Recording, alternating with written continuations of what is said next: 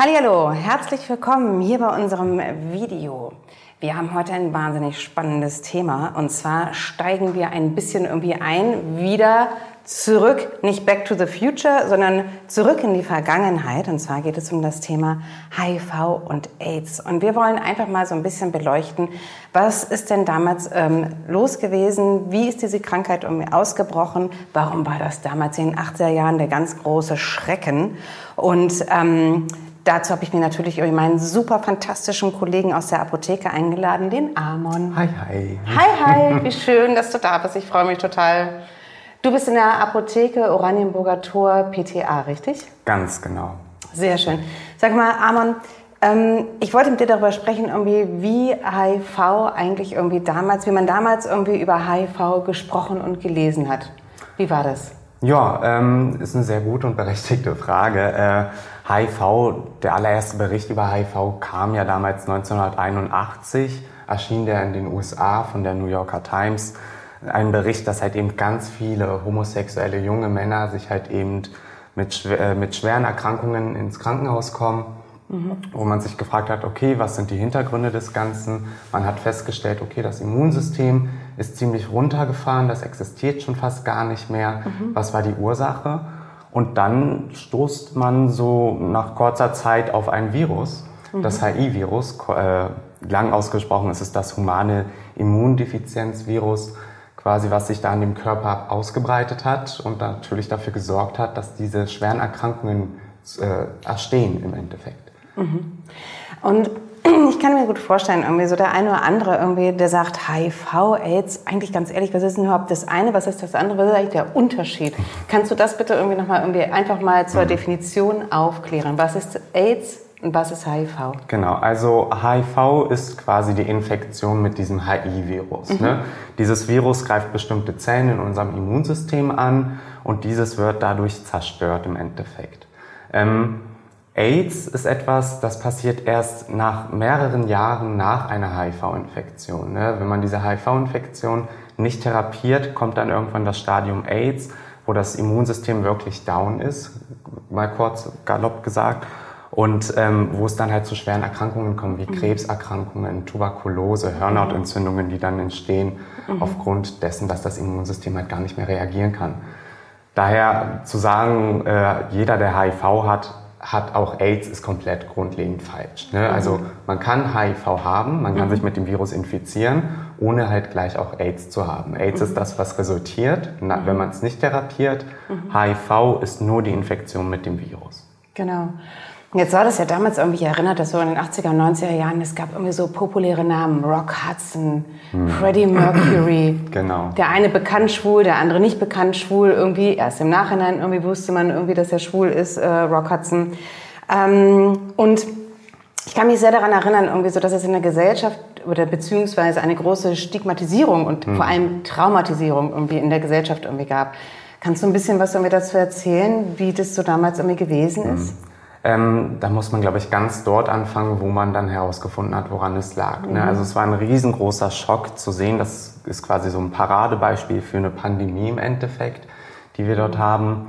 Ähm, als dann halt 1981 die ersten Fälle aus den USA berichtet mhm. worden sind, ein Jahr später in Deutschland, da hat das eine riesengroße Welle ausgelöst ne? Mhm. an unterschiedlichen Diskussionsarten. Mhm. Ähm, ein ganz großes Problem dabei war, dass äh, Stigmatisierung und Diskriminierung von homosexuellen Männern mhm. natürlich beigetragen hat, also dazu beigetragen hat, ein riesengroßes Trauma zu verursachen. Ne? Mhm. Also wir erinnern uns, äh, es gab ja diesen Paragra Paragraphen 175. Äh, mhm. Das war ein Paragraph, der gesagt hat, dass Sex zwischen zwei Männern verboten ist. Das mhm. galt unter Strafe. Mhm. In Deutschland ging das bis 1994. Dort wurde er erst abgeschafft. Und dies hat natürlich dazu beigetragen, dass die Mentalität der Gesellschaft eher gegen Homosexualität stark gewettert hat. Mhm. Und natürlich, als dann man gehört hat, okay, mehr homosexuelle Männer infizieren sich mit HIV, ähm, hat das natürlich nur noch mehr dazu beigetragen, dass diese Leute mehr diskriminiert worden sind mhm. in dem Endeffekt. Ne? Man hat äh, quasi gesagt, okay, von denen muss man sich ganz klar fernhalten ähm, es ist gefährlich, mit denen in Kontakt zu treten oder sich mit denen zu berühren. Es gab ja einige äh, Nachrichtensendungen, die haben das ja als die sogenannte Schwulenseuche mhm.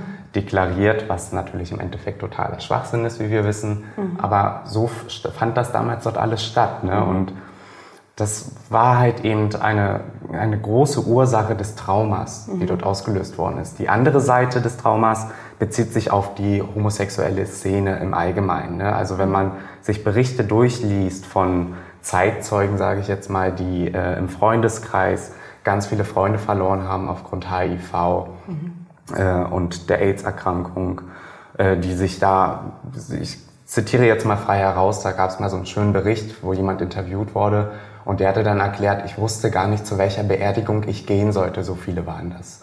Einer nach dem anderen ist verstorben und das hat natürlich eine große Angst in der Szene hinterlassen und natürlich auch eine sehr große Angst hinterlassen, ähm, sich damit infizieren zu können. Ne? Das war eine ganz andere Thematik und eine Mentalität dahinter. Und das andere Problem natürlich, was es bei sich trug, wenn man sich mit HIV infiziert hat, war es schwer für diese Person zu sagen, okay, das wird nicht mein Todesurteil mhm. in der Zeit. Ne? Es, wir hatten noch keine Therapiemöglichkeiten ganz am Anfang. Da hatten die eine ganz große Angst. Und dann mhm. noch gegen diese Angst des Todes quasi anzukämpfen, plus mhm. gegen die Diskriminierung anzukämpfen, war ein war kaum möglich im Endeffekt mhm. ne, daran. Das ist immer dieses große Trauma, dieses HIV-AIDS-Trauma, wovon man redet, wenn man sich auf die 80er und 90er Jahre zurückbezieht. Mhm. Ich erinnere auch sehr daran, irgendwie, es gab ja dann irgendwie so Sachen wie, man darf sich nicht berühren, man darf nicht aus dem gleichen Glas trinken, genau. man darf bloß nicht vielleicht ja. jemandem Nimpflaster aufkleben, also die ne, in Blutkontakt ja. irgendwie kommen oder irgendwie so. Also es gab ja wirklich eine ganz große Abwehrhaltung irgendwie ja, so. Ne? Es gab ja auch mhm. diese Diskussion, sollte man vielleicht nicht sogar HIV-Positive tätowieren, also kenntlich machen, dass mhm. sie HIV-positiv sind. Mhm. Das geht ja dann wirklich darauf hinaus, dass man die von der Gesellschaft abgeschottet hätte. Ne? Mhm. Also dass man die wirklich bis aufs tiefste Mark diskriminiert hätte mhm. und ihnen den Stempel aufgegeben hat, du bist hier nicht willkommen im mhm. Endeffekt. Ne?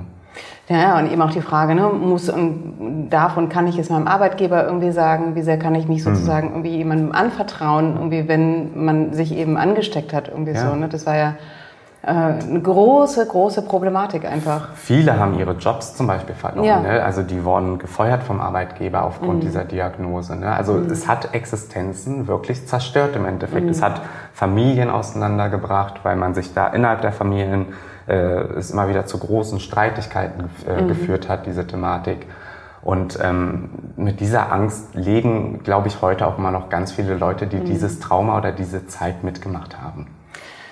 Kannst du denn irgendwie noch erzählen, vielleicht abschließend, gab es irgendwie etwas, um dieses Trauma, um diese Angst auch in der Gesellschaft irgendwie zu überwinden? Gab es da irgendeine Möglichkeit oder musste das doch dann nochmal mehr Aufklärung irgendwie sein? Wie hat sich das irgendwie so weiterentwickelt? Ähm, was heißt weiterentwickelt? Also das Trauma existiert noch, das mhm. Stigmata existiert ebenfalls mhm. noch. Es hat an der Präsenz abgenommen, würde ich sagen. Ne? Mhm. Ne? Also dadurch, dass wir solche Organisationen haben wie die Deutsche AIDS-Hilfe zum Beispiel, mhm. die ganz groß aufklärt deutschlandweit und ähnliche Organisationen in anderen Ländern haben, äh, ist natürlich das Stigma ein bisschen gesunken, mhm. keine Frage. Ähm, dazu kam natürlich auch noch die wissenschaftliche Seite. Ne? Damals das allererste HIV-Medikament ACT kam 1996 circa raus. Das war ja die erste Therapiemöglichkeit, die man für HIV-positive Menschen hatte. Mhm. Ne? Die hat sich am Endeffekt nicht bewahrheitet, weil sie sehr schnell abgenommen hat von der Wirksamkeit. Und mhm. dann stand man wieder auf Null, sage ich mhm. mal. Aber diese medizinischen Erkenntnisse, die nach draußen getragen worden sind und weil die Thematik so populär war in dem mhm.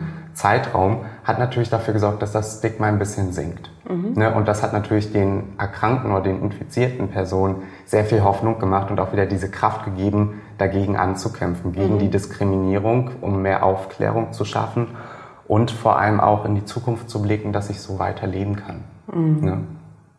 Ganz klar.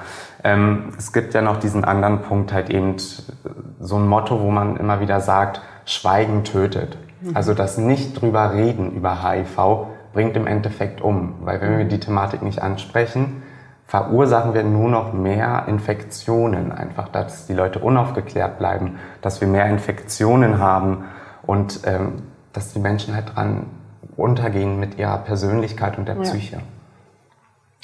Da sprichst du einen ganz wichtigen Punkt an. Und ähm, wir haben uns überlegt, das Thema an sich ist einfach so unfassbar wichtig, so unfassbar notwendig, ist auch heute irgendwie noch äh, ja, den jüngeren Menschen irgendwie mm, nahe zu bringen, dass wir uns äh, überlegt hatten, einfach nochmal ein zweites Video zu machen. Genau. Denn wir wollen auf jeden Fall irgendwie das Thema HIV irgendwie auch nochmal in die heutige Zeit sozusagen äh, rüberbringen. Ähm, daher, wenn du Lust hast, irgendwie stay tuned. Wir werden nochmal ein Video aufnehmen zum Thema aktuelle Stigmatisierung in der Gesellschaft Prophylaxe und Therapiemöglichkeiten und ähm, warum heute eigentlich junge Menschen nicht so gut aufgeklärt sind, es aber sein sollten.